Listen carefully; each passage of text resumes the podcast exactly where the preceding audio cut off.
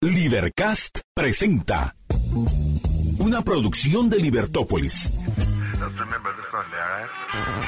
Día a día encontrarás los episodios de las emisiones correspondientes a nuestros programas.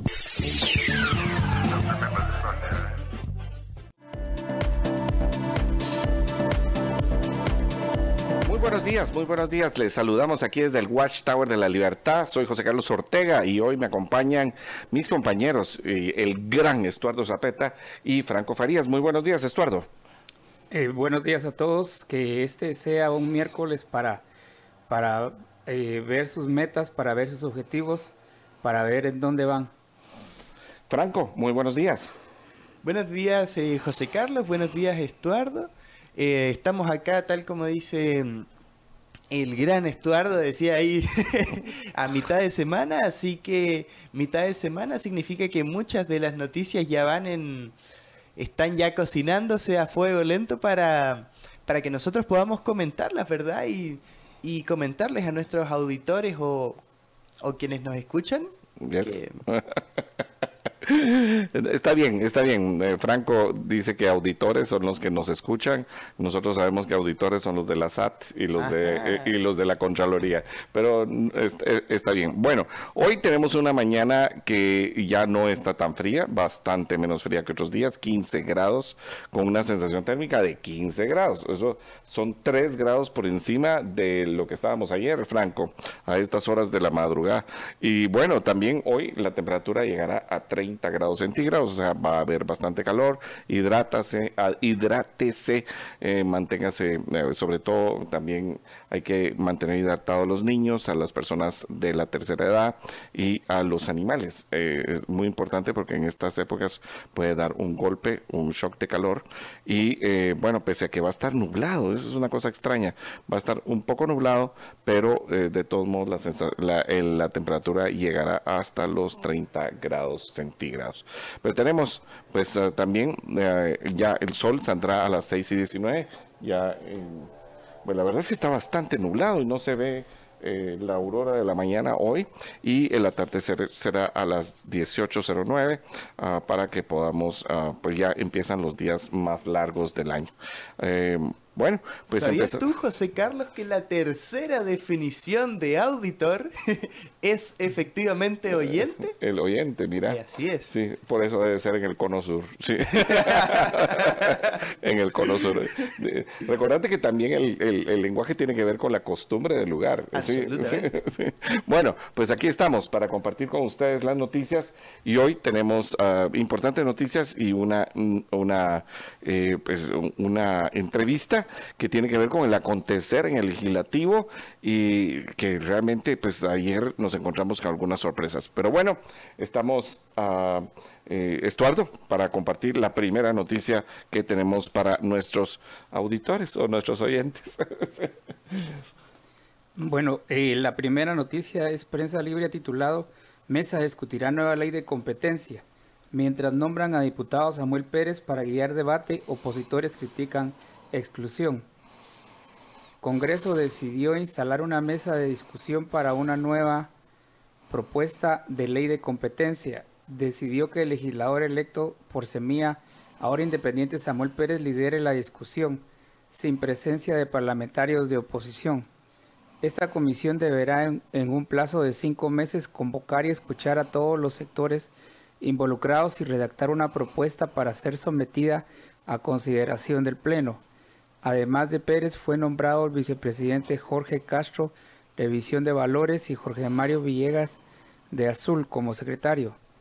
Nos encontramos con tres proyectos, tres iniciativas y queremos ser muy responsables para no abordar una en particular.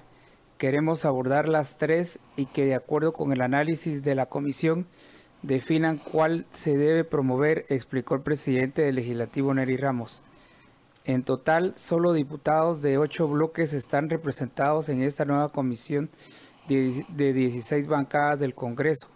La oposición que aglutina a Vamos, Valor, Todos, Partido Unionista, Comunidad Elefante, Nosotros y Cambio quedaron fuera.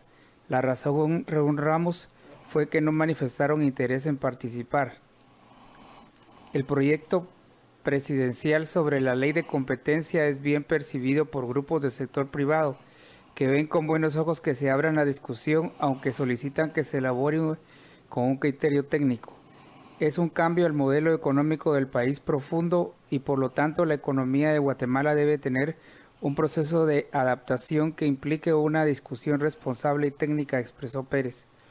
El bloque Voluntad, Oportunidad y Solidaridad Voz, a través del diputado Orlando Blanco, indicó que buscará que sea propuesta la que, que sea su propuesta la que consiga el apoyo.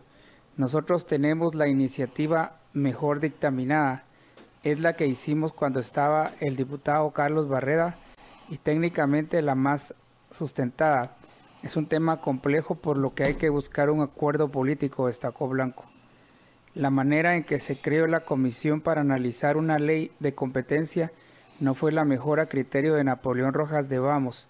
Es una mala manera de no incluir a todos los partidos, deberían incluir a todos para que puedan discutir la ley de competencia, como en las comisiones ordinarias, señaló Rojas. A respecto, Pérez hizo ver que los bloques que no forman parte de la mesa ya no pueden ser incluidos, aunque matizó, vamos a tener apertura para poder recibir sus propuestas. Vamos no está conforme y adelantó que analizará si el nombramiento de Pérez como presidente de la comisión es legal, puesto que el legislador es independiente. Dicho partido también accionó en la Corte de Constitucionalidad cuando la Junta Directiva pretendía nombrar en comisiones ordinarias a los parlamentarios independientes electos por el movimiento Semilla y la Corte le dio la razón. Ahora analizará con sus abogados si este nombramiento no vulnera la normativa constitucional. Vamos a revisar la ley, porque entiendo que nadie puede ser presidente de alguna comisión como diputado independiente.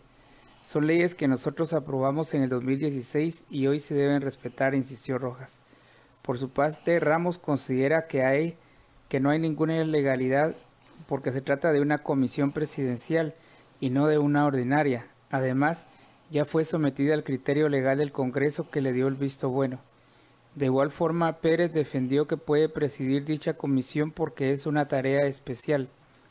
Tenemos prohibición algunos diputados por las condiciones que tenemos en Semilla de integrar la junta directiva o presidir comisiones de trabajo pero esta no es una comisión de trabajo o una comisión que crea el Pleno, sino una misión que designa la presidencia a un diputado o grupo de diputados. Es distinto, subrayó Pérez. Mira, oficialismo lidera la discusión de la ley de competencia. Junta Directiva del Congreso decidió que diputado independiente dirija la comisión ante críticas de la oposición.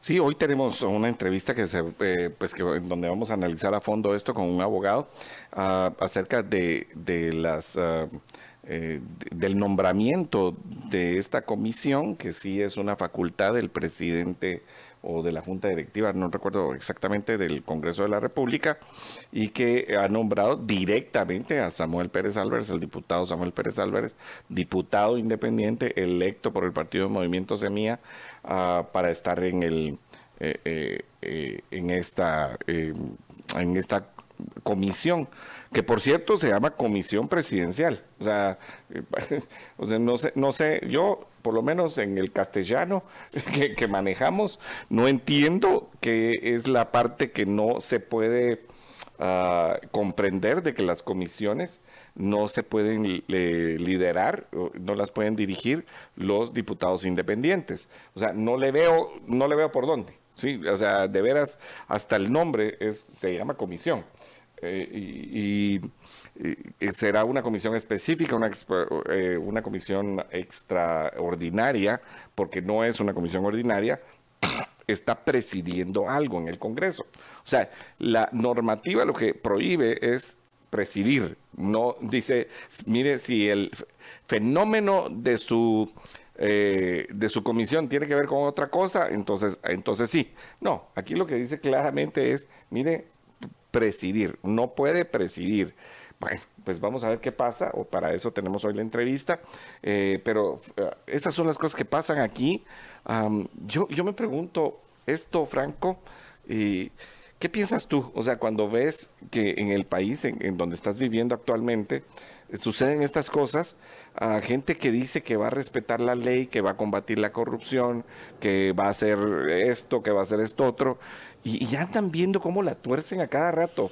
O sea, yo, yo, eso, eso no lo entiendo. O sea, ¿cómo te podés declarar del lado de las cosas buenas si estás haciendo las eh, eh, tergiversando?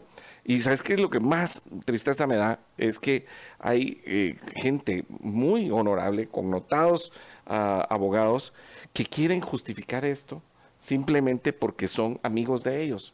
O sea, ahí es donde no, o sea, si lo ponemos al revés, ¿qué hubiera pasado si otro partido, que mm, no importa cuál, ¿sí? hubiese hecho esta situación, pero que eran diputados independientes, en el tiempo de la legislatura que estuvo en el tiempo de, Jimmy Morales o en el tiempo de Yamate. O sea, es exactamente lo mismo.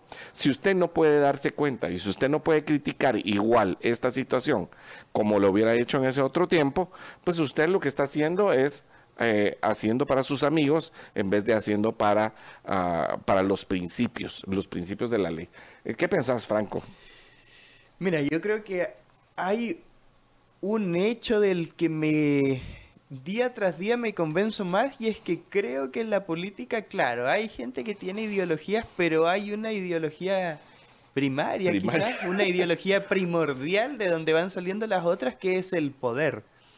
Y esto no es algo que se me haya ocurrido a mí, así como Franco, el pensador que estaba ahí filosofando en, en yo que sé, ahí en, en, una calle se me ocurrió, sino que es algo que se dice mucho dentro de la ciencia política y también dentro de la filosofía. Y es justamente esto, yo creo que, tal como, como dije, esta, entre comillas, ideología primaria del poder se superpone sobre las ideologías secundarias como supuestamente es la socialdemocracia, aunque yo creo que muchas veces algunas actitudes, ¿verdad?, de este de este gobierno y en particular la ley de competencia absolutamente van más a la izquierda que la socialdemocracia, pero al final nos dice esto, ¿verdad? Que el, poder pesa. y el, poder, gusta, gusta más que promesas, el poder gusta más que ser congruente y es algo que los ciudadanos deberíamos tener en claro para ver qué hacemos con eso, que se nos presenta ya casi como algo que es como permanente a cualquier posición política. Sí, y, no te parece que, pero, pero el punto aquí tiene que ver, o sea, con este asunto de los principios. O sea, yo estoy de acuerdo contigo. O sea, aquí lo más importante es tener el poder para ejercerlo, ¿sí? Eh, alguien dice por ahí, el que no ejerce el poder cuando lo tiene eh, eh, es pues, un, tonto, ¿no? O sea, lo tienes que hacer. Pero el punto es y, justamente por ahí, por eso está la, por eso está la República y por eso están las leyes, o sea, donde lo que pretendemos es limitar el poder. O sea, limitar el poder significa poner una ley y decir, mire, sabe que usted debe cumplir con la ley y ah, la ley es la que hace que usted tenga limitado ese poder ah, que supuestamente tuvo. Porque yo te voy a decir una cosa, ¿sí? El presidente Bernardo Arevalo queda en segundo lugar en la elección a nivel nacional en la primera vuelta. En la segunda vuelta, obviamente, ganó la, elección y, ganó por un margen considerable, pero no pasa lo mismo con el Congreso. El Congreso, sí, tiene diferentes bancadas y de hecho, Semilla es la tercera bancada. O sea, tampoco es que puedas decir que en el Congreso que tienen una aplastante mayoría, claro, aparte son las alianzas y aparte lo que están queriendo hacer con este manejo del poder, como tú le estás llamando ah, adecuadamente. Eh, pero aparte es eso y aparte es que la tercera bancada del Congreso quiera hacer lo que se le dé la gana, o sea, porque no es la más votada. Y yo estoy de acuerdo que, en el Congreso tiene que haber alianzas, tienes que hablar con los grupos para poder obtener los votos. Aparte es si el día de mañana pues hay una reforma a la ley electoral donde haya menos partidos y no tenga que negociarse con todos y que hasta los partidos de un, ah, un diputado eh, los tengas que poner en la balanza con un peso relativo mayor al que realmente tienen. Pero bueno, o sea, el punto es, o sea, no puedes estar diciendo que tienes el poder absoluto en el Congreso cuando eres la tercera bancada más votada. Sí, Estuardo, ¿qué piensas de eso? Bueno, el, el, yo creo que eh, Pérez no puede, Samuel Pérez no puede dirigir esta, esta comisión porque está prohibido. Tan sencillo como eso, ¿no? Sí. Y también eh, el, el presidente del Congreso dijo que era una comisión especial nombrada por él. Pero comisiones eh, entiendo que son todas. Sí. Entonces eh, no habría no habría ningún el, digamos el no habría ningún impedimento para que eh, él no pueda eh, llegar a esta comisión. Bueno, ningún impedimento. ¿Tú crees que no hay impedimento? Yo creo que sí. Sí, eh, la última parte entonces la entendí al revés. bueno, yo también creo eso. yo, creo que mm, se expone el presidente del Congreso Ah, porque mira qué chistoso también, porque ayer salen con que es una comisión presidencial y en nuestros países, yo no sé si eso pasa en Chile, pero eh, por lo menos aquí en Centroamérica y, también entiendo que en, la República, ah, eh, bueno, en los Estados Unidos mexicanos, ah, también pasa, ¿no? Que la figura presidencial, cuando tú hablas de la figura presidencial, hablas del presidente del Ejecutivo. Entonces, ayer suena como que la comisión presidencial es una comisión nombrada por el Ejecutivo, pero en realidad es una comisión presidencial del organismo legislativo. O sea, pero yo creo, sinceramente, que el presidente eh, del Congreso, el, eh, licenciado Neri Ramos, ah, se expone a ser ah, no solamente investigado, sino que a ser denunciado penalmente porque está desobedeciendo una sentencia de la Corte de Constitucionalidad. Y eso serán de las cosas que tenemos que analizar con nuestro invitado. Pero si, de, veras, o sea, ¿qué parte no se entiende? Mm. Es que yo, yo, de veras, o sea, alguien con un poquito de lectoescritura, ¿sí? entiende que la sentencia de la Corte se acata. Pero mira, ¿sabes qué puede pasar? Hay un fenómeno que yo creo que es muy reciente, quizás de los últimos cinco años, o que se ve con mayor fuerza, digamos, que es la, la cámara de eco ideológica, si uno la quiere ver de esa manera. Que es, si tú en tus redes sociales tienes, no lo sé, por ejemplo los de Semilla, tienen a todos ahí con el emoji de la plantita y ven que todos dicen grande, lo mejor que le ha pasado a este país desde que se fundó, gracias por recuperar Guatemala, etcétera, etcétera, etcétera. Eso da la falsa impresión de que ese segmento que minuciosamente te muestran las redes sociales porque obviamente te muestran lo que tú quieres para que estés enganchado en ellas, pues la gente piensa que es todo el país. Y, es una mentira porque todo el mundo no pasa en Twitter, partiendo de ahí. Y segundo porque incluso por el propio algoritmo de las redes sociales te muestra, como ya había dicho, un público muy selecto cercano a lo que a ti te interesa estar mirando. Entonces como los políticos por lo general se mantienen en estas redes, hay muchos, no solo de este partido, sino muchos de, yo diría, todo el espectro que creen, ellos se creen los genuinos representantes de la voz popular y por eso quizás hagan estas cosas y se envalentonen para hacer algo que claramente no están parados por la ley. Bueno, eso es, eh, y yo estoy de acuerdo contigo que se malentonan y que están ahí con las redes sociales y, y, seguramente ya hay hasta una consigna, ¿no? O sea, mira, yo voy a poner tal cosa y tú no me sigues y tú me dices, tú me aplaudes, eh, pan y circo, ¿verdad? Solo que ahora es en redes sociales. Pero el punto también es que, o sea, si te das cuenta, no es la, la, bancada más votada, porque si tú tuvieras una especie de buquelismo, o sea, si tuvieras una, un Congreso de la República integrado como en El Salvador con una mayoría absoluta de un solo partido, o como dijo el dictador cool eh, salvadoreño, porque así lo dijo, ¿no? Yo soy un dictador cool, entonces dijo que va a ser la democracia de un solo partido. Válgame Dios. O sea, ¿dónde se ha visto eso? democracia de un solo... Eso se ha visto solamente en la República Democrática de Alemania, ¿sí? En la República Democrática del Congo, que ambas eran comunistas, ¿sí? Entonces, me, explico, o sea, eh, o sea, no tener una, una democracia de un solo partido, eso es imposible, eso no eso no se da.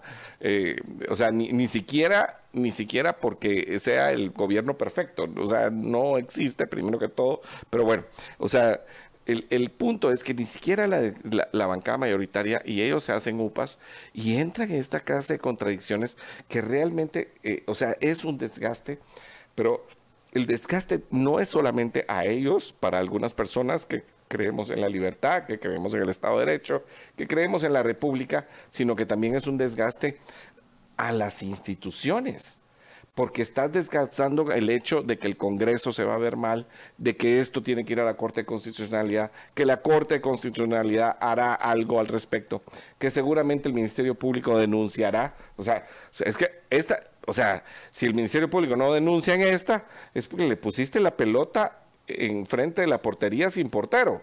O sea, la, tiene que denunciar. O sea, la tiene que denunciar. Entonces, solo será cuestión de esperar. Bueno, pero bueno, vamos a nuestro primer corte y volvemos con las noticias.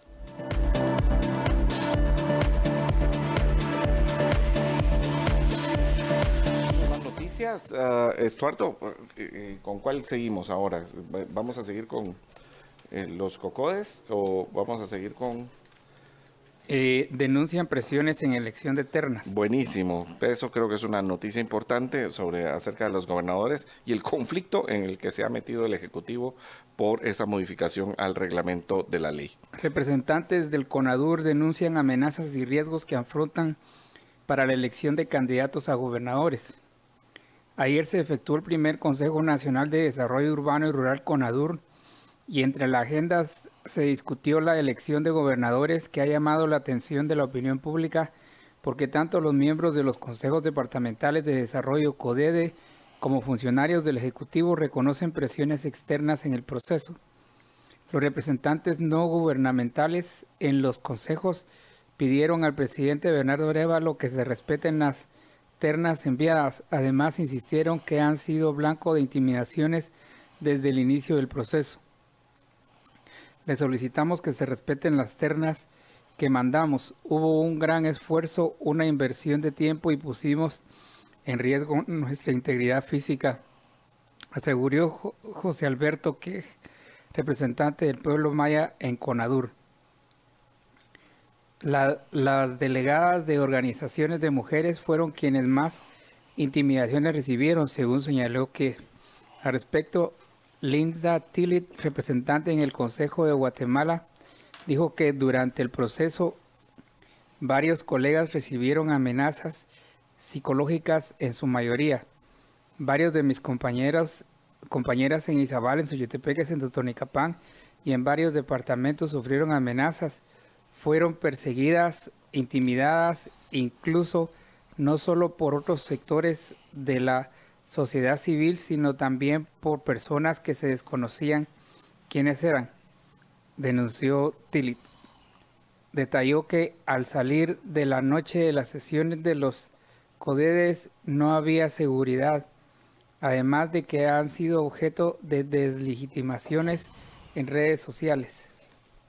En algunos departamentos las compañeras lo que decidieron fue retirarse del proceso porque fue mucha la agresión y que continuara el representante suplente, agregó, que comentó que en las reuniones sostenidas con las funcionarias, con la funcionaria ejecutiva de la presidencia, la expusieron esa situación. El representante del pueblo maya también explicó que eran reuniones con el secretario ejecutivo Víctor Hugo Godoy, solicitaron condiciones de seguridad, entre otras demandas, para cumplir con la tarea de integrar las ternas de candidatos a gobernadores, sin riesgos, aunque sus peticiones no fueron atendidas por el Ejecutivo. Solicitamos la seguridad a cada uno de los sectores en los departamentos porque definitivamente veíamos el riesgo venir, expresó que Godoy respondió que entienden el riesgo que implica la tarea en algunos territorios y que incluso una persona decidió no participar en el CONADUR por miedo a represalias. Además indicó que la información fue trasladada a las autoridades correspondientes. También entendemos que hay departamentos en donde votar es por alguien le da le va la vida, es decir, porque hay muchos intereses allá en los departamentos, afirmó el funcionario. Indicó que solo en el CODEDE se manejan hasta 4 mil millones en proyectos para los territorios. Estábamos conscientes, pero teníamos que transparentarlo.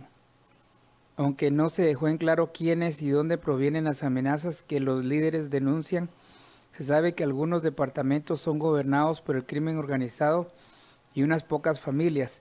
Izabal, por ejemplo, es territorio no solo del narcotráfico, sino también de exportación ilegal de jade. En Petén, Quiché, San Marcos y Huehuetenango los carteles mexicanos mantienen el control. Otros departamentos son atractivos por la autorización de proyectos mineros e hidroeléctricos. De hecho, durante las elecciones, este matutino publicó sobre cuatro territorios gobernados por pocas familias que se dedican a la política. En Alta Verapaz, Huehuetenango, San Marcos y Chiquimula, algunas familias han logrado mantener alcaldías y curules por varios periodos. Otra de las peticiones de los representantes de la sociedad civil fue que trabajara un instructivo más específico sobre la designación de ternas y la metodología de calificación para que los 22 CODEDE se ajustaran a esta misma manera. Una de las recomendaciones principales fue un instructivo para que guiara cómo desarrollarlas y que esto se generalizara a través de los CODEDE. Sin embargo, no fue posible.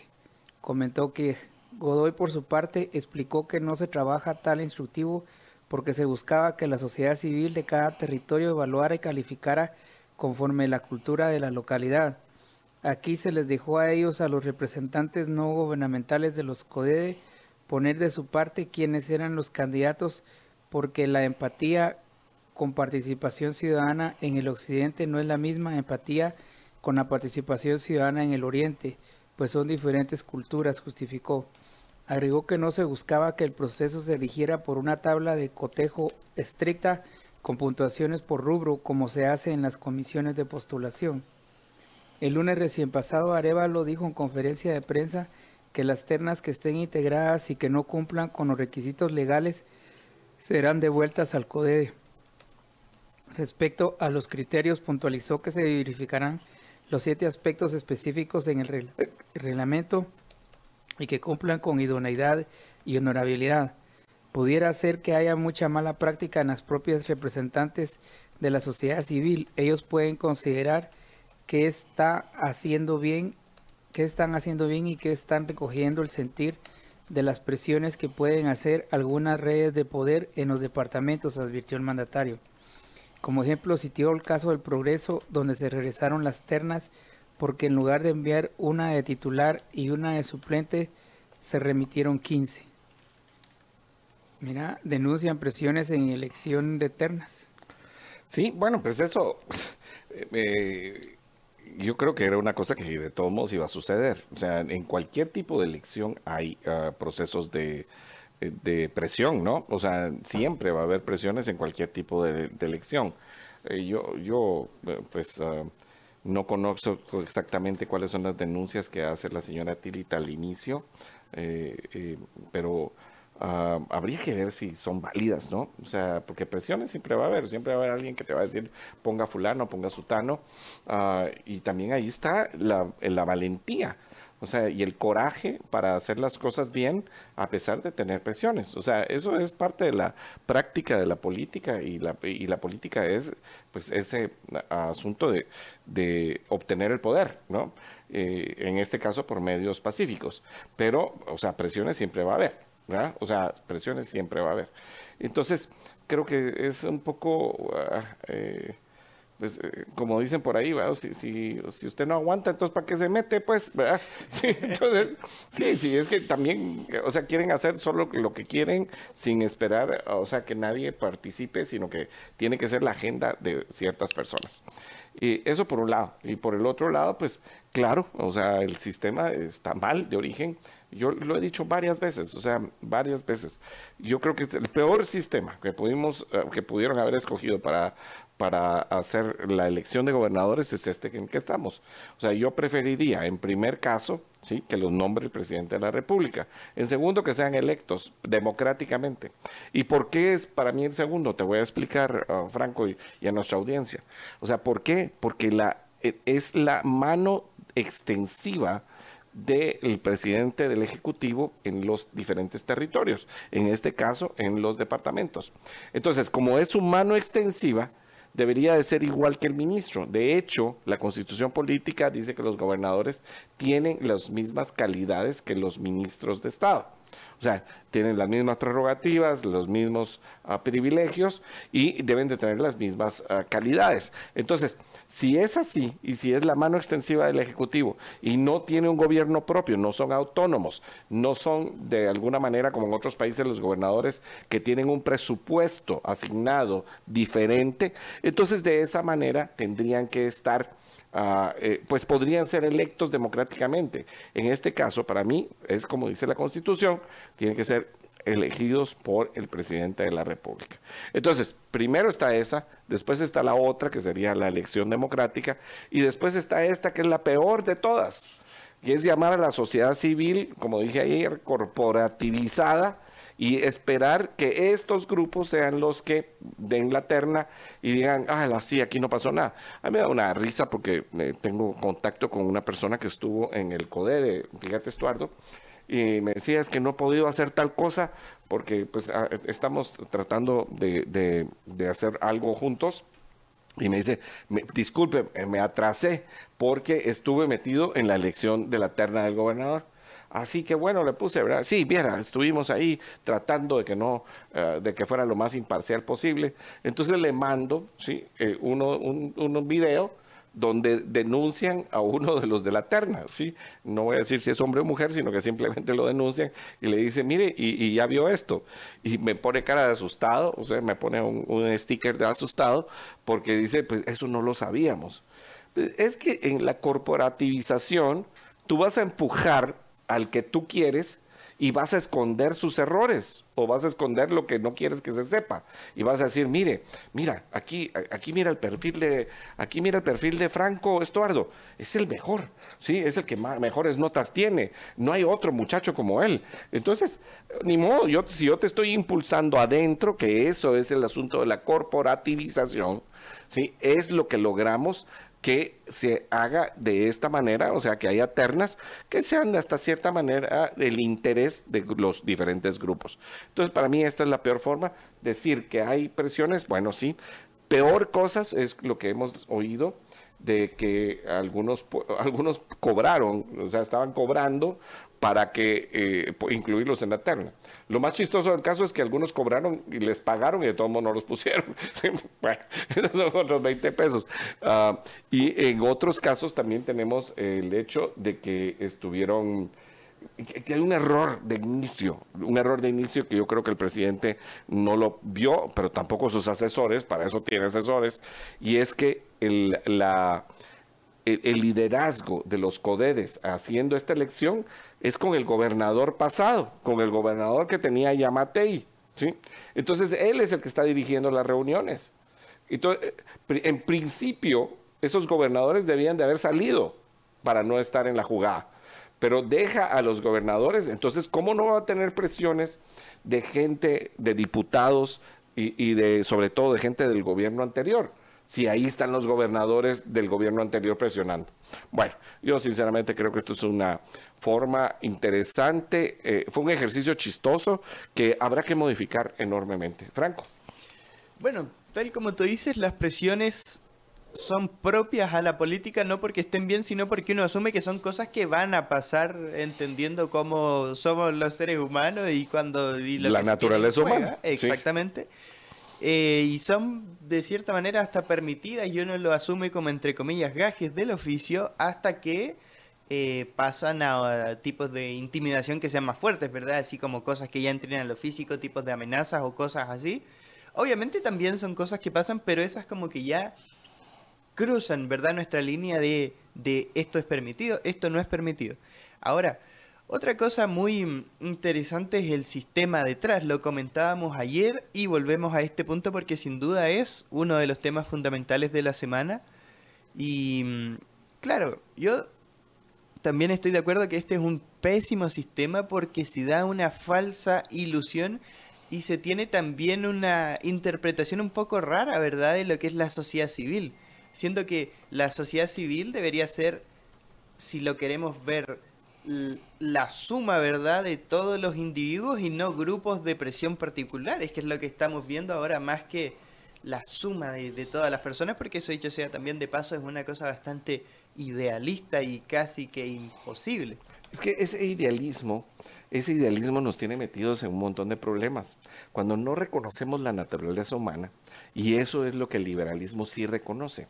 El liberalismo reconoce que las personas tienen defectos, El socialismo no, el socialismo quiere al hombre eh, perfecto, al hombre inmaculado, al que no tiene pecados, ¿sí? Pero yo te aseguro que viene Jesucristo y, se pone de candidato y de todos modos le van a encontrar errores. Bueno, de hecho, pues ya ves que los fariseos y los otros le encontraron errores. Entonces, y lo crucificaron. Bueno, pero el punto tiene que ver con que, o sea, quieren al hombre ideal, el hombre inmaculado, y por supuesto que es a sus estándares, y cada uno tiene su diferente estándar, ¿no? Entonces no se permite hacer nada que esté fuera del estándar y ya los empiezan a criticar. Entonces, ahí, por ejemplo, tenés a varias personas que han apoyado a Semilla o semilleros que, eh, que han dicho, o sea, han dicho, mire, ya el presidente, imagínate tal cosa, hay un fulano que, que, habría que decirle alguna palabrota, pero no, me contengo. ¿sí? y que cuando el, um, el, presidente de la República, que es el comandante general del ejército, fue a saludarlos el 15 de enero, ahí en la Plaza Central, entonces ya estaba diciendo, traición, nos ha traicionado. No, hombre, o sea, esa es la cosa como está. Él es el presidente de la República y comandante general del ejército. Entonces, las cosas como son. Entonces, el liberalismo, eso es lo que a mí me encanta del liberalismo, que reconoce la perversión humana, así como las bondades del humano. Reconoce que los hombres van a actuar por algunas cosas con interés, interés propio, ese individualismo. Y entonces, al reconocer eso, entonces dice, bueno, busquemos una sociedad donde podamos convivir reconociendo que el hombre no es perfecto. Entonces, por eso es que tenemos, como el hombre no es perfecto, pongámosle límites en el poder. Eso se llama república. De cualquier manera, le ponemos límites. Se llama república. Eh, eh, o por lo menos un Estado republicano, porque tú puedes tener una monarquía donde hay un Estado republicano, o sea, donde dividiste los poderes y hasta donde le dijiste, mire rey o mire reina, o, sea, mi reina sería aquí en Guatemala. Ah, usted no haga nada más que aquí. Usted ah, lo que puede hacer está aquí. Y en algunos otros lados, el presidente, por ejemplo, tiene menos influencia que el primer ministro. Usted puede llegar por acá, usted puede hacer esto, pero no puede hacer esto. Y en este caso, sea una ley buena o una ley mala, tenemos aquí un proceso, eh, tanto para los gobernadores como para esa comisión de la cual vamos a hablar, y hay una limitación del poder y se debe respetar esa limitación del poder.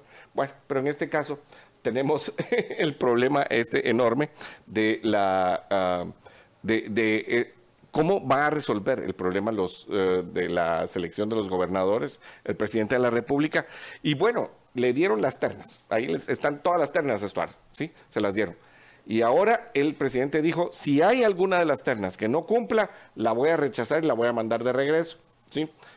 Te voy a preguntar, y ahora, ¿cómo sabe él cuál terna sí y cuál terna no? O sea, eh, sobre la base de qué va a recalificar él ahora y va a decir, mire, la terna de Guatemala sí, porque ahí está mi amiguito. Y, pero la de Zacatepeques no, porque ahí no, ahí la sociedad civil dijo que no. O sea, pero si la sociedad civil es la que le está entregando la terna, Estuardo. Sí, ¿qué pensás? bueno, que eh, corporativizar un proceso eh, generalmente tiene problemas porque mm, esos son los intereses de diferentes grupos. Y entonces es, es bien difícil quedar bien con todos. Exacto, exacto. Y ahí hay presiones. Sí, hay presiones. Sí, o sea, es indudable que va a haber presiones, es indudable que la naturaleza humana va a presionar, ¿verdad? O sea, si, si presionan en la casa, presionan en, el condominio, presionan en la escuela, hasta en la iglesia, eh, ¿cómo no van a presionar en esto que es todavía más importante, como decía ahí? O sea, solo en el departamento, eh, eh, ¿cuántos eran? ¿Cuatro mil millones para los consejos de desarrollo? O sea, que no es poca plata, ¿verdad? Ok, pues vamos a un corte y volvemos.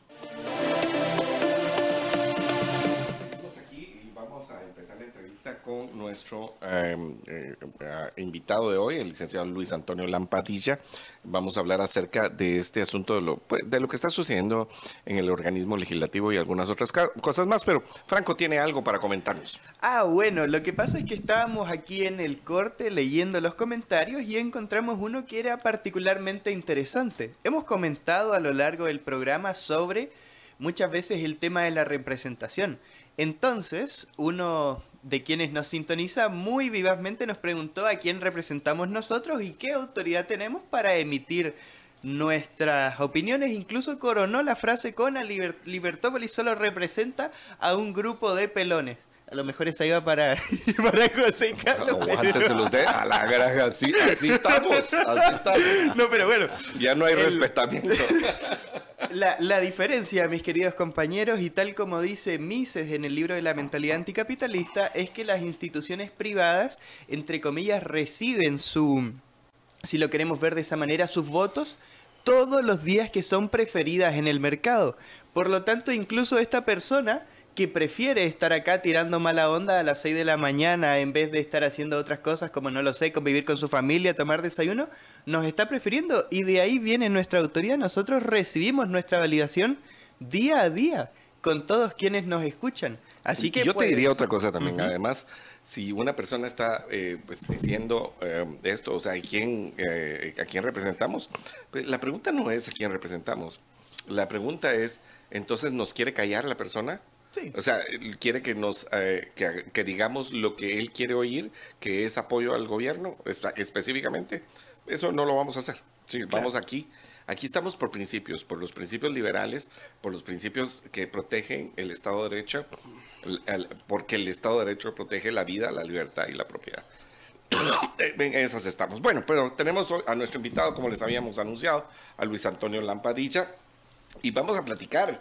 Eh, Luis, eh, eh, ayer nos encontramos con esta noticia de que la eh, comisión presidencial, primero comisión presidencial, y como habíamos oído que el Ejecutivo iba a enviar una ley de competencia al organismo legislativo, en el principio creímos que era la era una comisión nombrada por el presidente de la República y que extrañaba que fueran diputados al Congreso los que iban a estar en esa comisión presidencial. Pero Resultó que la comisión presidencial era otra presidencial, era presidencial, pero del Congreso de la República. Eh, eh, eh, se tiene que llamar así, Luis, y no crees que era un poco como para cambiar ah, la forma en que están hechas las comisiones en el Congreso y, engañarnos, pues. O sea, esa es la palabra, nos querían tontear, ¿sí? muy bien, primero creo que hay que identificar realmente lo que establece la ley orgánica del Congreso de la República, el organismo legislativo. Y en esa ley se establece específicamente el tipo de comisiones de trabajo que existen dentro del funcionamiento del, ah, Congreso. Y la ley es muy clara en establecer que existen comisiones de trabajo ordinarias y comisiones extraordinarias o comisiones especiales. Así que eh, para contestar muy concretamente a la pregunta, realmente esta no es una comisión presidencial, ¿sí? Eh, porque nos tenemos que regir por el ordenamiento legal que existe y en el caso del Congreso específicamente por su ley orgánica, Y la ley orgánica pues solo le llama comisión de trabajo ordinaria o comisión de trabajo extraordinaria o especial o específica. Así que en, ese término es como se debería de llamar correctamente a esta comisión. Es una comisión especial, es una comisión extraordinaria eh, para un tema en concreto, muy específico, que es el trabajar sobre el proyecto de ley de competencia. Y, eh, antes de que te pregunte Franco y Estuardo, eh, pero se llama comisión, Luis. O sea, no, tiene otro nombre. se, llama comisión. Sí, sí, definitivamente. No, no, no, el, concepto comisión no le podemos, no le podemos. No, se puede obviar. No, se, no se puede obviar, así son muy claros eh, los artículos desde el 27 al 32, 33 de la ley orgánica del Congreso. Ahí inicia en el artículo 27 las comisiones de trabajo y establece las diferentes comisiones y le llama comisiones ordinarias o comisiones extraordinarias y específicas, o podríamos decir especiales que es este caso en el que estamos presentes. El término comisión definitivamente es, están comisionados para realizar un trabajo, ¿verdad? Son comisiones de trabajo. Bueno, abogado, ¿qué tal? Eh, buenos días. Gusto, Franco. Y mm, quizás más allá un poco de los tiras y afloja de la política, también es muy interesante ver el tema en particular de la ley de competencia. Entonces, bueno, naturalmente esta ley genera opiniones divididas dentro de, todos los espectros donde se pueda, donde, de las ciencias sociales, si lo queremos ver de esa manera. Pero la pregunta es, ¿cuál es el fundamento, cuál es eh, el motivo por el cual se genera esta ley? Muy bien, yo, yo considero de que sí es necesaria una, una ley de competencia en Guatemala. Eh, sobre todo en espacios como este, en los cuales se aboga por la libertad y una libertad económica y una libertad económica realmente total, completa e integral. Y entendemos nosotros que la libertad económica y una libre competencia, que son principios básicos de una libertad económica, lo que va, lo que va a tratar de hacer es que no existan monopolios o que no existan ciertos sectores dentro de la industria y dentro de la economía que están monopolizados por un grupo eh, o por un cierto grupo o por determinadas personas. La ley de competencia yo sí creo que es una ley muy importante para este país, para que realmente exista una libertad de competencia, que todos puedan jugar con las mismas reglas dentro del mercado y que se quiten los privilegios que sí existen en ciertas industrias, en ciertas economías. Aboguemos por la libertad y que todos compitan en, esos momentos. Es un tema central para el desarrollo del país. Es un tema porque la libertad realmente económica trae desarrollo. No hay, no hay otro camino más que ese tema para poder traer desarrollo verdadero a un país y evitar los monopolios. Además, la constitución sí es muy clara en establecer que la economía nacional no deben existir monopolios y nosotros pues estamos conscientes que hoy por hoy sí existen monopolios y privilegios en ciertos sectores industriales de este país. Eh, Absolutamente, y perdone, para continuar un poco con el hilo de la pregunta, ¿cómo definiría usted entonces monopolio? Porque esa es una pregunta fundamental dentro de la economía y es la que divide a los expertos con relación a esta ley. Muy bien, yo te diría que etimológicamente, digamos, la palabra monopolio, ¿sí? Viene de, del mono, mono uno, digamos, ¿sí?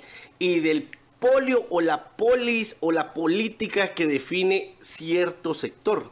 Entonces, cuando tú tienes el monopolio, una regulación específica, para un determinado em, em, sector económico de la industria nacional o del sector de la economía nacional, tú estás, lo que estás creando son políticas regulatorias específicas y privilegiadas para un determinado sector.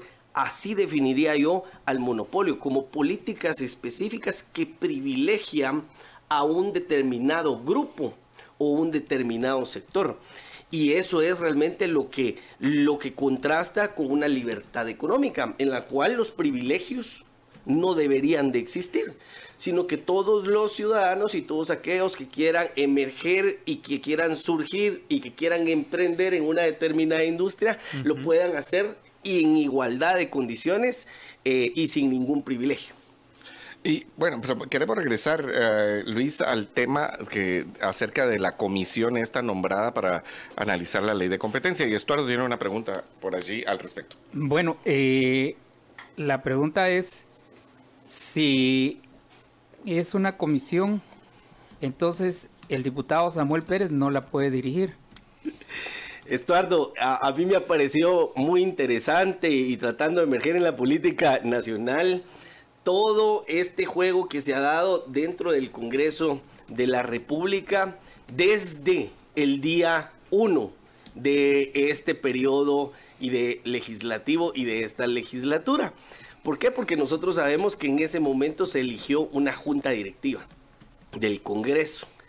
Y esta junta directiva realmente en ese momento se eligió como presidente del Congreso de la República para, para este año al diputado Samuel Pérez. Y eso generó un conflicto eminentemente jurídico y eminentemente legal. ¿Por qué? Porque el partido Semilla estaba suspendido por una orden judicial. Y, en ese caso, eh, los diputados del partido Semilla no podían formar bloque legislativo porque el partido estaba suspendido como tal en su personalidad jurídica.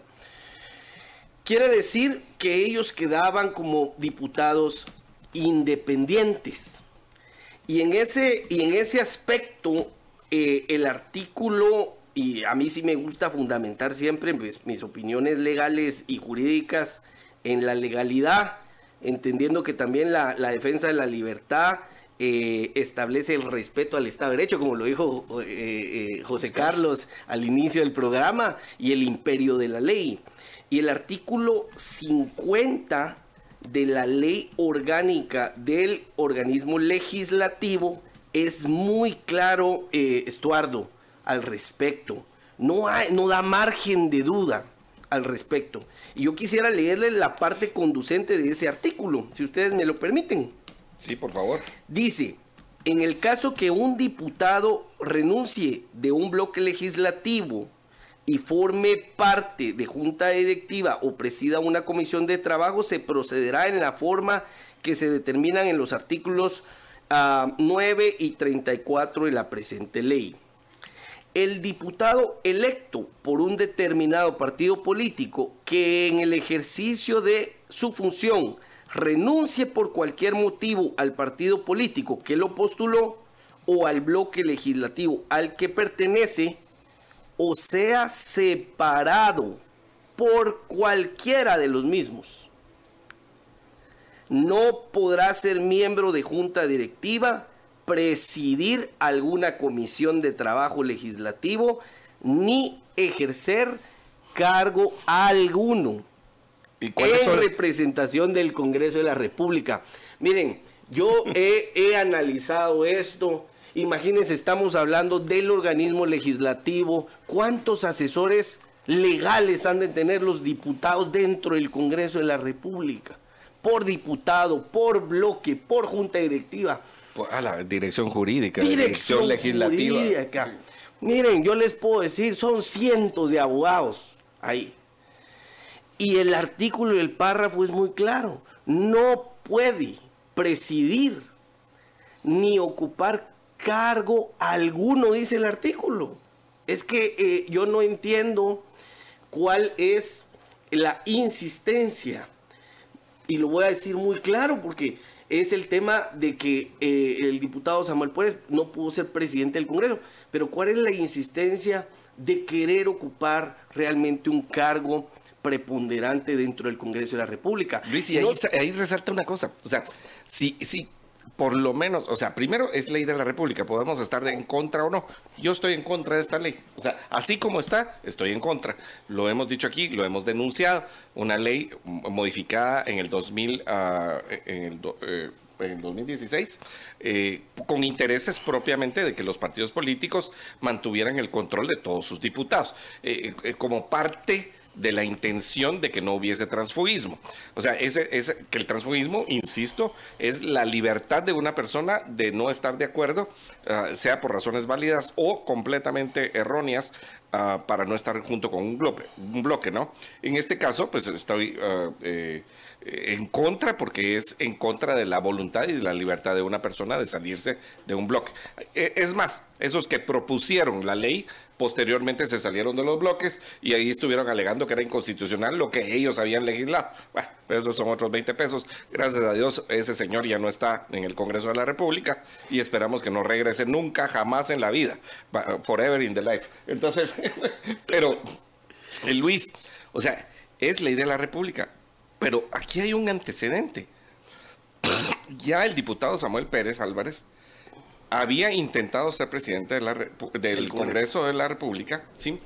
La Corte de Constitucionalidad da una, un, un fallo y dice, mire, no puede. Y encima de todo, no pueden presidir, señores, no pueden presidir, los independientes no pueden presidir. Ma, ma, o sea, como, como decís, no hay no, eh, toro bueno a dos puyas. ¿Cómo es? No hay, o sea, no se puede entender. Toro valiente a dos puyas. No hay toro valiente a dos puyas. ¿sí? No podés entender que la ley lo dice claramente en castellano, ¿sí? Y también la, la sentencia de la Corte, y querés volver a lo mismo. Es que, es que ¿cuál eh, es la terquedad? Yo, yo sí creo que esta es una, una insistencia sin ningún sentido común, sin ninguna, sin ninguna lógica y definitivamente tratando de ejercer un poder político.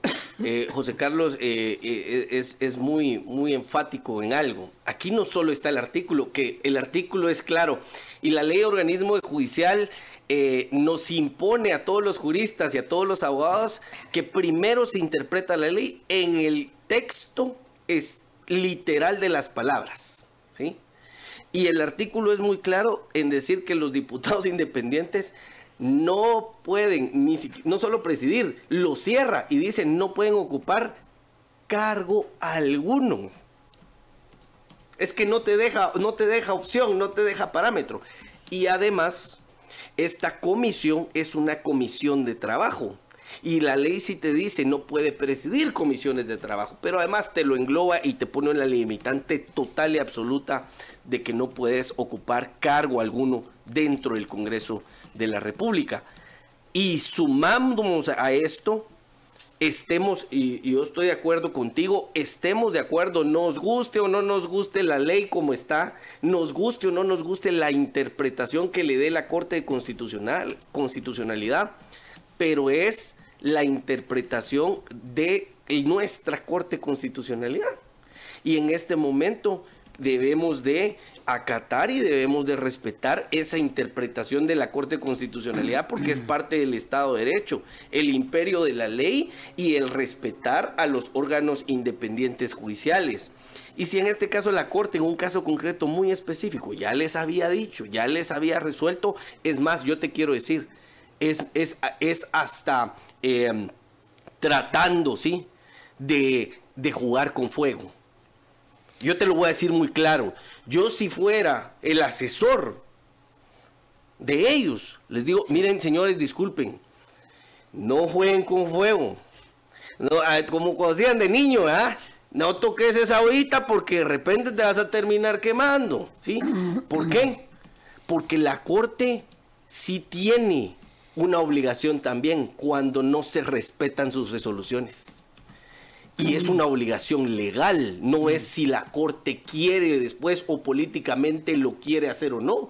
Si no se respetan las resoluciones de la Corte de Constitucionalidad, la Corte tiene la obligación de certificar. De certificar lo conducente y que se les inicie un proceso de antejuicio Ahora, te voy a decir una cosa. O sea, o sea tú, tú, lo has dicho muy bien en el sentido, lo, lo, hablamos hace un instante aquí, cómo se debilitan las instituciones por culpa de estar queriendo presionar algo que ya está que está en el ordenamiento jurídico. Y además de estar en el ordenamiento jurídico, está sentenciado por una corte.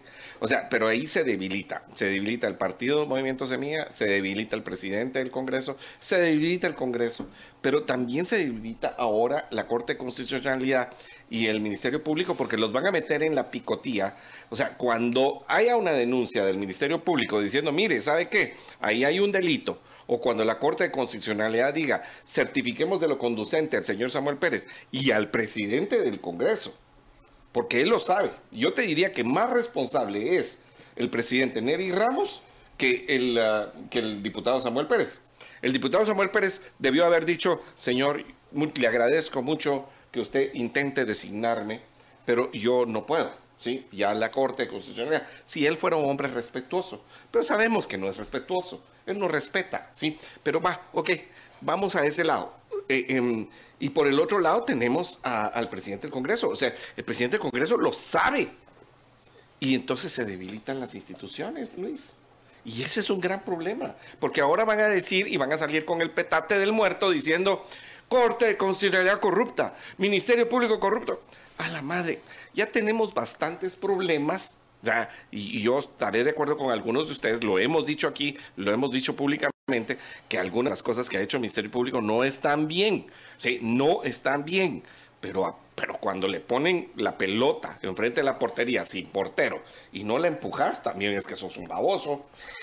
Sí, y, estás, y estás jugando eh, con fuego, estás realmente tentando al, al, sistema, ¿sí? Al sistema. Y en algún momento yo que he estado en estas batallas jurídicas ya de hace algún tiempo, yo te puedo decir, en algún momento cuando el funcionario público se excede del ejercicio del poder político, ¿sí? La interpretación de ese exceso puede ser que el poder político no le alcance para protegerse porque todo poder político y todo el que ejerce el poder tiende a abusar del poder. Esa es la verdad. Por eso es que la ley lo que viene es a limitar el poder de los funcionarios para poder, para ejercer un control jurisdiccional sobre la función pública. Pero cuando la ley no te no, no sirve y no cumple con su función de limitar ese poder público, lo que tiende el funcionario siempre es a abusar del poder por naturaleza y por intereses. Y, y, en este caso yo creo que están tentando mucho al sistema.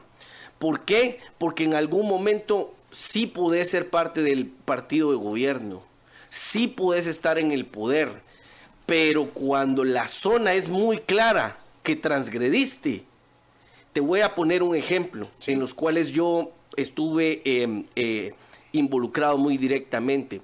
Una corte de constitucionalidad, no la que está en este momento, sino que la estaba anteriormente eh, cuando estaba la magistrada eh, Gloria, Gloria Porras, ¿sí? Sí.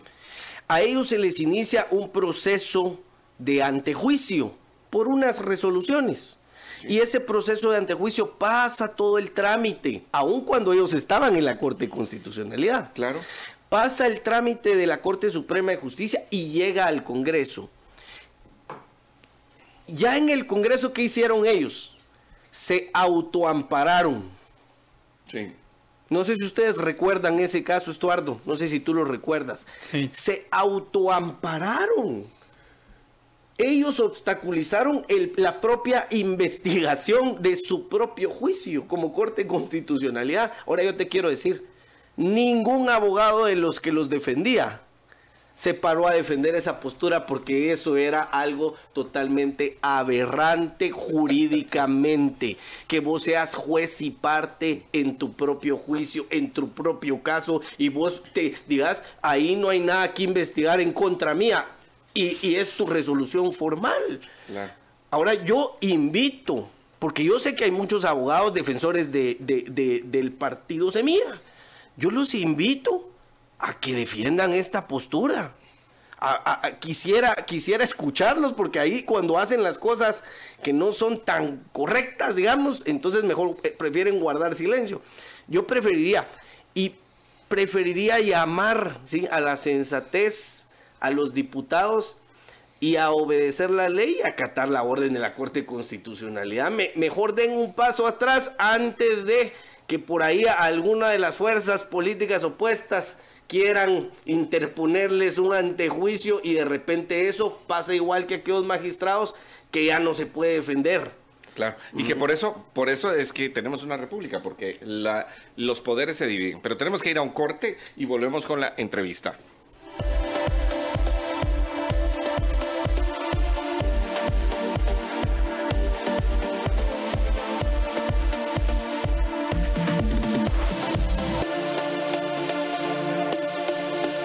Continuamos con la entrevista con el licenciado Luis Lampadilla. Vamos a, poner un audio de una persona que nos envió y yo le recuerdo que podemos enviar audios, ah, también algunos mensajes de texto. Algunos de ellos los leemos en Facebook, en YouTube, en nuestras plataformas, pero también al WhatsApp 45 85 42 80, 45 85 42 80. También le queremos recordar, y perdone ahí es un, un instante, eh, que los martes tenemos nuestra sección de finanzas personales. Si usted tiene una duda, tiene algún comentario, alguna, eh, pues, alguna situación que esté pasando a nivel de finanzas personales y que quiera que nuestro experto eh, le, pueda comentarlo, pues lo envía al 45 85 42 80. Pero ahorita tenemos la llamada de uno de las personas que nos escuchan y que nos ha enviado vía WhatsApp y pues la vamos a poner al aire.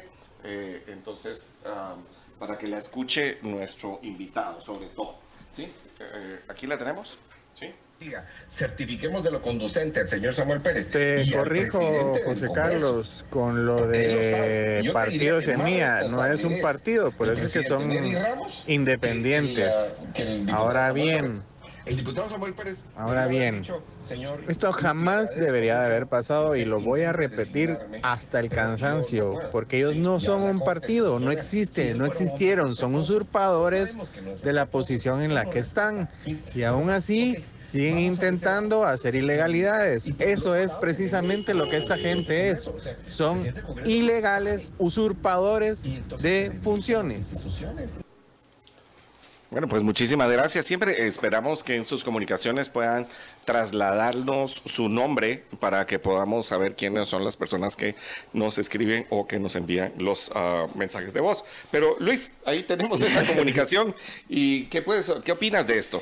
Eh, muy bien. Primero, yo lo que entiendo es que em, un juez penal del orden penal emite una resolución por un procedimiento, sí penal, criminal, una, y un procedimiento que está en curso, emite una resolución donde suspende al partido político Movimiento Semilla. Y, y en ese caso yo sí puedo decir que si la resolución es una orden de suspensión, el partido como tal no está jurídicamente cancelado en este momento, sino está suspendido en su personalidad jurídica. Y también entiendo, José Carlos, que lo que hizo el juez fue que utilizó y aplicó el artículo 82 de la ley contra la delincuencia organizada para la suspensión de la personalidad jurídica del partido Movimiento Semilla. Que debemos de, de, debo hacer un comentario en este, en este caso. El partido Movimiento Semilla presenta una iniciativa de ley para reformar el artículo sobre el cual se basó el juez para suspenderlos eh, en ese momento. Miren, no podemos estar legislando de manera casuística. Yo, yo no puedo estar haciendo y tratando de hacer leyes que me perjudican directamente a mí. No puede ser que esta misma eh, o personas que estuvieron en algún momento a favor de estas reformas, a favor de la reforma de este artículo de la ley contra la delincuencia organizada, ahora porque a mí me afecta, entonces modifiquemos la ley. Eh, no, no, no, no, no se trata de eso. ¿Y qué es lo que quieren ellos con esa, con esa reforma, esa iniciativa de reforma del artículo 82? Lo que quieren es establecer que se pueden suspender todas las personas jurídicas, menos los partidos políticos. bueno, te cuento que lo hablamos aquí con el diputado Barrera Y, le hicimos ese cuestionamiento, porque le dijimos, bueno, entonces el privilegio es solamente para los partidos, pero un partido sí podría ser una institución criminal. criminal. Es más, hay muchos partidos políticos constituidos solo por criminales. bueno, pero ese es el punto, ¿no? O sea, primero, si una institución jurídica, o sea, una personalidad jurídica puede cometer un delito, o sea, si tiene manos, si tiene pies, diría alguien por ahí, para cometer el delito, número uno, y número dos, si es constitucional realmente para todo. Porque a mí es inconstitucional el 82 para todo. Aquí en esta casa también hay otras personas que disienten conmigo, eh, disienten a favor, o sea, es eh, voto concurrente, dirían allá en, eh, los abogados. Ah, dicen toda la ley es, es inconstitucional. Pero bueno, o sea, ahora hay un punto, un punto de nuestro, de la persona que nos envió el audio, Luis, porque dice, es, o sea, ah, no existe. Va, ok, ya vimos que sí existe.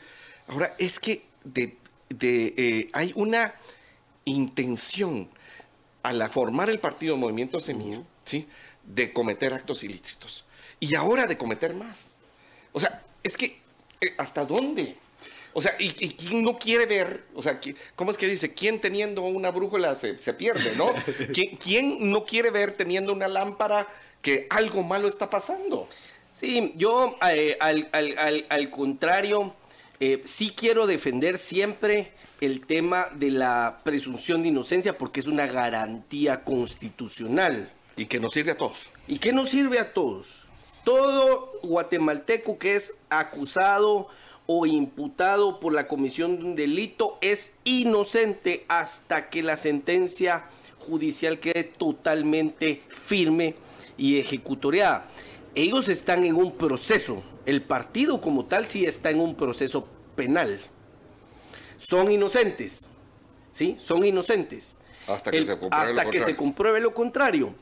Pero si tú, si es sano decirle siempre uno a sus clientes, si tú tienes ya una, una investigación abierta por X o Y caso, pues deberías de aquí en adelante tratar de ser y comportarte lo mejor, porque si no se va a ir sumando a tus precedentes y de repente en este caso termina siendo condenado y ya no hay por reincidencia, ya no, ya no vas a poder gozar de ningún beneficio. Entonces creo que es eh, muy prudente el tratar de decirle a un partido político que está suspendido en este momento, que se comporten con la legalidad y que traten de observar la ley al tenor de la norma en el cumplimiento de las leyes, sobre todo porque ellos tienen eh, esta investigación abierta. ¿Y cuál es la brújula que tú decías? ¿Quién con una brújula se pierde? ¿Cuál es la brújula? El cumplimiento de la ley. Eh. El cumplimiento de las normas, el respeto a las resoluciones judiciales. Si yo no estoy de acuerdo, yo no quiero, yo no, ¿saben qué es eso? Es un abuso de querer ejercer una reforma casuística a la ley y al artículo 82 de la ley contra la delincuencia organizada, específicamente porque a nosotros nos está afectando. Eh, eh, eh, eso para mí no, no es correcto. Pero sí puedes iniciar lo que tú dices, una acción de inconstitucionalidad del artículo, dar los argumentos correctos para una inconstitucionalidad y que sea la Corte Constitucionalidad la que decida finalmente. Yo creo que lo intentaron también con una inconstitucionalidad, pero al parecer los argumentos no eran los, los más correctos y fundamentados. Pero a los juristas, asesores legales de ellos en este momento, pues eh, el cambiar el rumbo, cambiar el rumbo, la observancia de la ley, el cumplimiento de la ley, esa es la mejor asesoría que le pueden dar y que creo que en algún momento siempre la observancia de la ley te va a dar buenos resultados. Estuardo. Bueno, eh, aquí me gustaría saber a mí si hay consecuencias legales para Neri Ramos. Eh, por haber permitido que llegue Samuel Pérez a a presidir esta comisión? Em, yo creería, eh, Estuardo, que sí, que sí hay responsabilidades. La ley de probidad para los funcionarios y empleados públicos Y algunos de, y quiero decirte que muchos de ellos no, no, no, no, no entienden y diferencian las diferentes, los diferentes tipos de responsabilidades que tienen los funcionarios. Y básicamente son tres. El funcionario y empleado público tiene una responsabilidad civil por los actos que comete. Tiene una responsabilidad administrativa por los actos que comete. Y tiene una responsabilidad penal si su actuación también encuadra en un tipo penal. Yo sí creo que la línea es muy delgada en la interpretación que hicieron en este momento para darle, ¿sí? Para darle el nombramiento del presidente, de presidente de esta comisión eh, específica al diputado Samuel, Samuel Pérez. Y, teniendo y, debemos entender nosotros cuál es, cuál es el, el, campo político en el que estamos, en el que estamos presentes. Pues Samuel Pérez era, era el designado presidente del Congreso. Tienen que hacer una reconformación para determinar, porque ninguno de los miembros del, del, del, movimiento Semilla podía ser presidente del Congreso. Entonces tienen que llegar con los eh, aliados, con, con, los grupos políticos afines, a quién podría ser. Y de esta, de esta elección, pues sale el presidente, actual presidente del Congreso, eh, Neri Ramos. Ahora, ¿no será esto también un te pusimos de presidente del Congreso. Ahora, pues te toca salir adelante. Pagarnos. Pagarnos ese favor, pues, para, porque vos no ibas a ser el presidente del Congreso y darme esta, es, este cargo. Ahora, si eso e, es así, e, es, es, em, es como, como yo te digo, una línea muy delgada de la actuación del presidente del Congreso, porque los opositores políticos pueden, pueden aprovechar de una, de una manera también eh, por sus propios intereses políticos y fines en contra del presidente y en contra de los integrantes de la comisión también, porque están avalando el tema. La responsabilidad del funcionario, repito, civil, administrativa y penal. Y en cada una de esas se podrá determinar si existe alguna eh, violación por parte del presidente, por parte de los propios diputados del propio diputado de Semilla y también los integrantes de la comisión que representan a diferentes porque ellos han aceptado ser parte de esta comisión. Abogado, y mm, volviendo al tema particular del señor Pérez, si está tan claro la ley, si la interpretación no deja mucho espacio para que nos vayamos por la tangente, ¿por qué? Se ha producido, digamos, todo este escándalo mediático? ¿Por qué hay tanta opinión eh, divergente? ¿Cuál es su opinión? Eh, Franco, eh, yo he estado muy pendiente de las actuaciones, ¿verdad? Este cambio de gobierno y, la forma en que, en que ellos se han, se han conducido. Y sí creo que necesitan una mejor asesoría jurídica al nivel político. Eh, yo te voy a ser claro, yo estoy muy pendiente de, por ejemplo, una visita tan importante de la fiscal general a la presidencia de la, de la República. Y que en, ese momento, eh, entiendo yo, la fiscal le dice al presidente, ¿verdad? Que, es el, el, jefe de Estado y parte del movimiento. Y pues debemos reconocer que hay dos figuras importantes en el movimiento Semilla, que es el presidente de la República y por supuesto el diputado Samuel Pérez. Eh, pero la fiscal es muy clara y le dice, mire, señor presidente, yo no puedo participar porque yo no puedo participar en Consejo de Ministros. La ley me lo prohíbe. Yo no soy, aunque soy el Ministerio Público, no soy un ministro. Y entonces le dice, eh, eh, yo solo puedo pues, participar en juntas, ¿sí? Específica de gabinete. Y entonces en aquel, en ese momento, yo, si si quisiera saber quién fue el asesor que le dice al presidente, entonces habrá junta eh, específica de gabinete. Y entonces viene el presidente y abre una junta específica de gabinete. Y le dice la oficial, señor presidente, disculpe, pero para hacer una junta específica de gabinete se requiere un acuerdo gubernativo primero. Y se requiere que usted establezca los puntos. Yo no puedo participar. Y se levanta. Y todavía, José Carlos, después paran al presidente de la República en una conferencia de prensa a decir que él va a iniciar acciones legales. Pero eso sí lo puede hacer, Luis. Sí, ahora te pregunto, ¿qué acciones legales va a implantar? ¿Sabes por qué no lo ha hecho? ¿Por qué? Porque ya se dieron cuenta que ellos ellos no tenían la razón.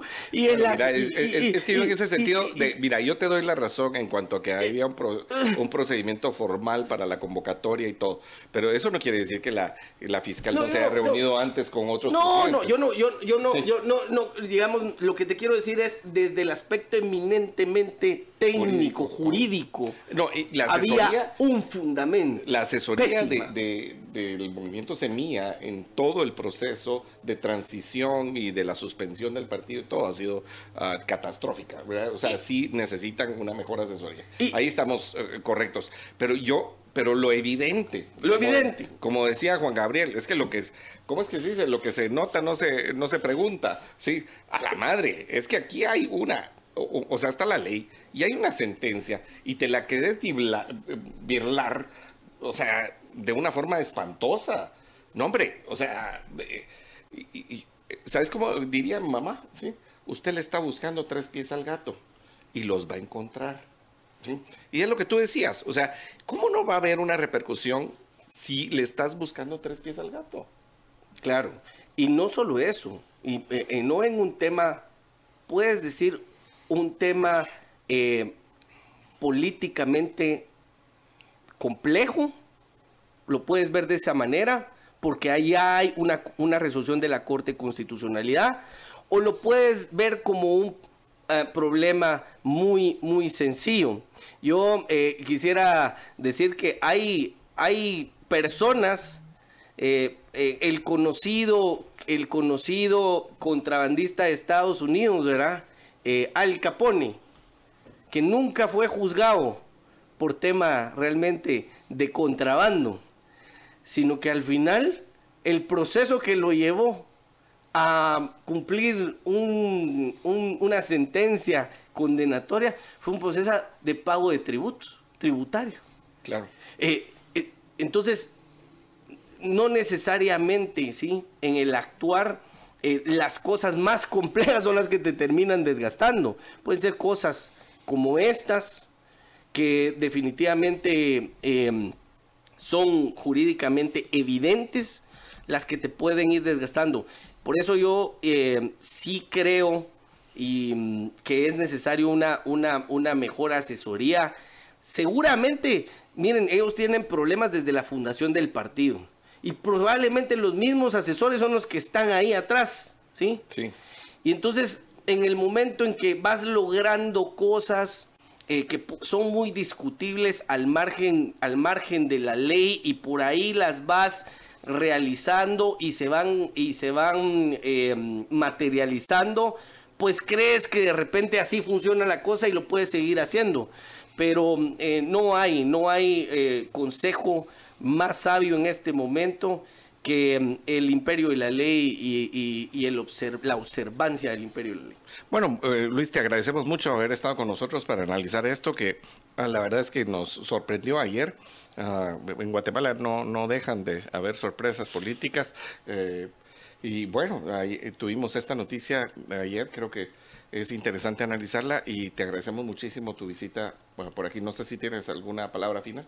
No, siempre solo agradecerles a ustedes la invitación, el gusto de conocer a Franco por primera vez en este, en este programa. Estuardo ya ya eh, eh, muchos de mis amigos me preguntaban por Estuardo. Va a estar Estuardo mañana ahí en la, en la entrevista. Qué gusto verte, Estuardo. Y muchas gracias siempre por la invitación y estamos a la orden. Feliz día. Muchísimas gracias.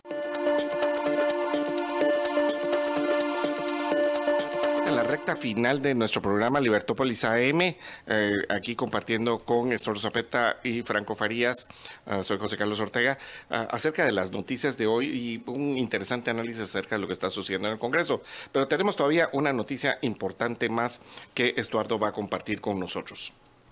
Se distribuyen 600 millones entre 10 CODEDES. Gobernadores nombrados en la administración anterior buscaban reasignar los fondos. Durante la reunión del Consejo Nacional de Desarrollo Urbano y Rural, CONADUR, ayer se dio a conocer la distribución de los 600 millones de presupuesto correspondiente a la Gran Cruzada Nacional por la Nutrición entre 114 municipios priorizados en 10 departamentos. El anuncio lo hizo Víctor Hugo Godoy, secretario ejecutivo de la presidencia, quien explicó que para la asignación se asesoraron con la Secretaría de Seguridad Alimentaria y Nutricional. De los 600 millones 79 411 mil quedaron para el saldo de los proyectos de arrastre y el resto que corresponde a 520 millones 588 mil se repartieron entre un grupo de municipios priorizados en proyectos de salud, educación, manejo de desechos, entre otros. En los últimos días se supo que los gobernadores nombrados por la administración anterior buscaban asignar esos fondos en las sesiones de los consejos departamentales de desarrollo CODEDE. La respuesta de la Secretaría de Planificación y Programación de la Presidencia SEGEPLAN fue que sus técnicos, quienes fungen como secretarios de los consejos urbanos de desarrollo rural y les dan legalidad a las reuniones que celebran los gobernadores, no se presentarán a las sesiones del CODEDE. La intención era asignar el presupuesto a los proyectos o alcaldes allegados antes, que, antes de que el presidente Bernardo Arevalo designara a sus gobernadores. La CGPLAN afirmó que se giró esa instrucción a los delegados como una medida para que los fondos se asignaran en favor de la población. Los departamentos recibirán, los fondos serán Chimaltenango, Sololato, Tonicapán, Quetzaltenango, San Marcos, Huehuetenango, Quiché, Altaverapaz, Chiquimula y Jalapa. Los encargados de la ejecución de ese presupuesto son los CODEDES. Huehuetenango obtendrá 134 millones, por lo que obtuvo la mayor asignación. Quiché recibió 88 millones, Alta Verapaz 57, San Marcos 53, Sololá 51, Totonicapán 36 millones. Para Quetzaltenango se distribuyeron 33 millones, para Chimaltenango 27, para Chiquimula 22 y para Jalapa 15 millones.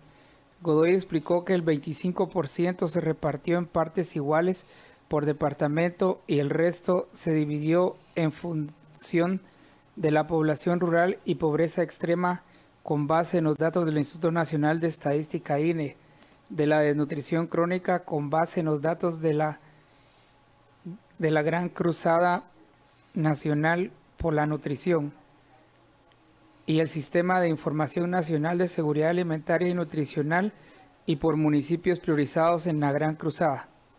El alcalde de Palencia, Guadalupe Reyes, solicitó que para futuras ocasiones se tome en cuenta el Departamento de Guatemala para la distribución, pues también afronta dificultades. Los alcaldes del Departamento de Guatemala, al igual que la capital, cargamos con la migración desde 1976 y nos toca estar atendiendo todos los temas de salud, educación, seguridad, mantenimiento de red vial, vivienda y otros. Por lo mismo yo agradecería que para futuras distribuciones de recursos se considere también la atención principalmente en el orden social a los municipios del departamento de Guatemala, expuso Reyes. Godoy también presentó la ejecución de los fondos en el 2023, cuyo 90% se utilizó en infraestructura vial y el resto se distribuyó en agua entre agua entubada, educación, salud, asistencia social y saneamiento. El año pasado se gestionaron 599 millones 176 mil en proyectos. Mira, se distribuyen 600 millones entre CODES bueno, es un montón de plata, ¿verdad? Para los CODES. Por eso es que la elección de los gobernadores es tan importante, ¿verdad? Porque ahí se mueve mucha plata ah, que son los que supuestamente llega para las inversiones. Como sabemos, los gobernadores en teoría, en teoría, no, no pueden utilizar los recursos de inversión, sino que solamente ayudan a la asignación a través de los consejos de desarrollo urbano y rural. Pero bueno, eh, vemos que no es poca plata y que sí hay injerencia, tanto de los gobernadores que presiden el CODEDE como de los diputados que se acercan. Y, esa es una perversión, Franco.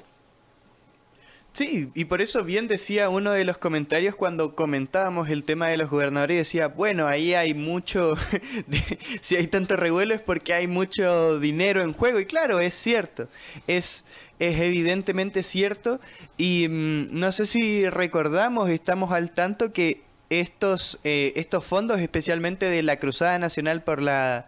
eh, no me recuerdo si es contra la desnutrición o por la nutrición, pero al final viene significando lo mismo. Se acusaba, ¿verdad?, que eran, eh, eran fondos que estaban un poco opacos y que se podían, ter- eh, se podían malgastar, se podían dedicar a corrupción, pero ahora vemos otro escenario, ¿o ¿no? Cambiamos un poco el discurso. ¿Qué crees tú, eh, José Carlos? Bueno, eh, mira, yo lo que pasa es que creo que la, hay una perversión en los CODES eh, que supuestamente el gobernador no va a ingerir en cuanto a la ejecución de la obra y tampoco de los ah, tampoco los diputados, pero lo que nos ha enseñado es que no es así, tampoco los alcaldes, porque también serían los otros interesados ah, en en la obra Eh, y, y, pues sí, eh, y es un montón de plata. Entonces, de alguna manera tenemos que pensar en, en- en otro modelo, en otro modelo donde la obra pública eh, no tenga estos niveles de corrupción. Y para eso, o sea, aparte del asunto, ah, es que se debe diseñar un sistema donde no puedas robar. Un amigo decía, donde saques a un ladrón de la cárcel, sí, lo pongas a cuidar el dinero y que no lo vaya a hacer, porque qué sé yo, si le pones una cámara, si le pones un registro a la entrada y la salida, los sistemas son los que ayudan a que las personas no roban. Y también que si sabe que si lo encuentran robando, lo van a poner pie con jeta, como se dice aquí en Guatemala, en la cárcel, ¿no? O sea, que haya certeza del castigo, pero que eh, no solamente se haya certeza del castigo, sino que haya prevención al respecto de eso. Ah, y yo lo, que creo es que el sistema hoy por hoy da para corrupción.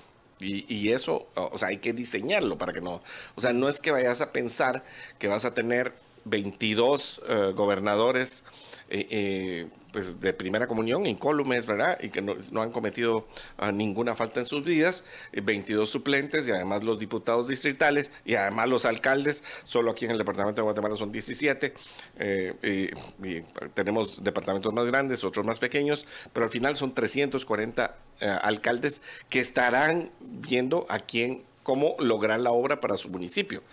Desgraciadamente muchas veces esa obra no viene con jugada, o sea, viene con que me asignan la obra y yo le asigno la obra a alguien que está cercano a mí, ¿verdad? Entonces, el uso de los recursos públicos es una ah, perversión en el sentido de, eh, o sea, ¿cómo haces para cuando alguien te está robando? Le das menos dinero. ¿Sí? Entonces aquí hay un concepto que muchas de estas cosas podría hacerse eh, si los ciudadanos logran hacer sus propias, eh, eh, tener la plata para hacer sus cosas. Yo te voy a decir, o sea, yo creo que el trabajo, el trabajo, ¿sí? el empleo, el trabajo propio, por cuenta propia, es la mejor forma para salir de la desnutrición. ¿Por qué? Porque cuando el padre de familia, la madre de familia, tiene un sueldo, tiene el dinero con qué comprarle comida a sus hijos, entonces ya no hay desnutrición. No es sostenible en el mediano y en el largo plazo seguir dando asistencia para lo de la nutrición. Aparte es todo lo demás. Saber comer, o sea, no darle un Tortrix a un niño, darle un agua gaseosa, esos son otros 20 pesos, ¿sí? Pero de hecho, esas soluciones también vienen por la pobreza. Entonces aquí lo que procuramos es que la gente pueda salir de la pobreza. O sea, la pobreza sí es un problema y tenemos que salir de la pobreza. ¿Y cómo lo hacemos? A través de la creación de la riqueza. Y la creación de la riqueza no quiere decir que todos seamos ricos. Quiere decir que usted pueda transformar los bienes, los servicios, lo que tiene a su, su propiedad, que son sus manos y, su trabajo, que lo pueda transformar en algo que le dé. ¿Sí? Tenemos, ah, bueno, ya nos despedimos. Eh, Estuardo. Bueno, que pasen un excelente miércoles y que este miércoles sea para ver en dónde van sus metas y sus objetivos. Sí, yo le recuerdo siempre, viva la libertad. Sí, que la libertad sea algo que usted aprecie de tal manera que se responsabilice de sus actos y que con esa libertad usted cree su riqueza, usted cree su destino, usted busque su felicidad. Franco. Bueno, nos enfrentamos a un dilema bien que complejo, ¿verdad? Que es malas personas hacen mal uso del Estado. ¿Queremos que esas malas personas hagan leyes para mejorar el Estado? Hay quienes proponemos que mejor vayamos achicando el Estado lo más posible y así nos libramos del problema.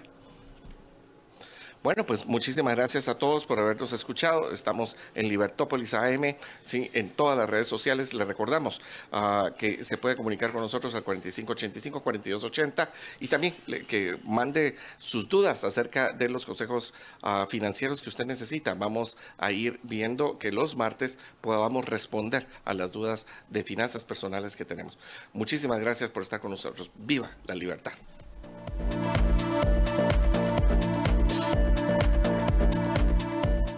Libercast presentó una producción de Libertópolis. Recuerda suscribirte y dejarnos cinco estrellas para que continuemos trabajando en producir más podcasts de tu interés. Libertópolis.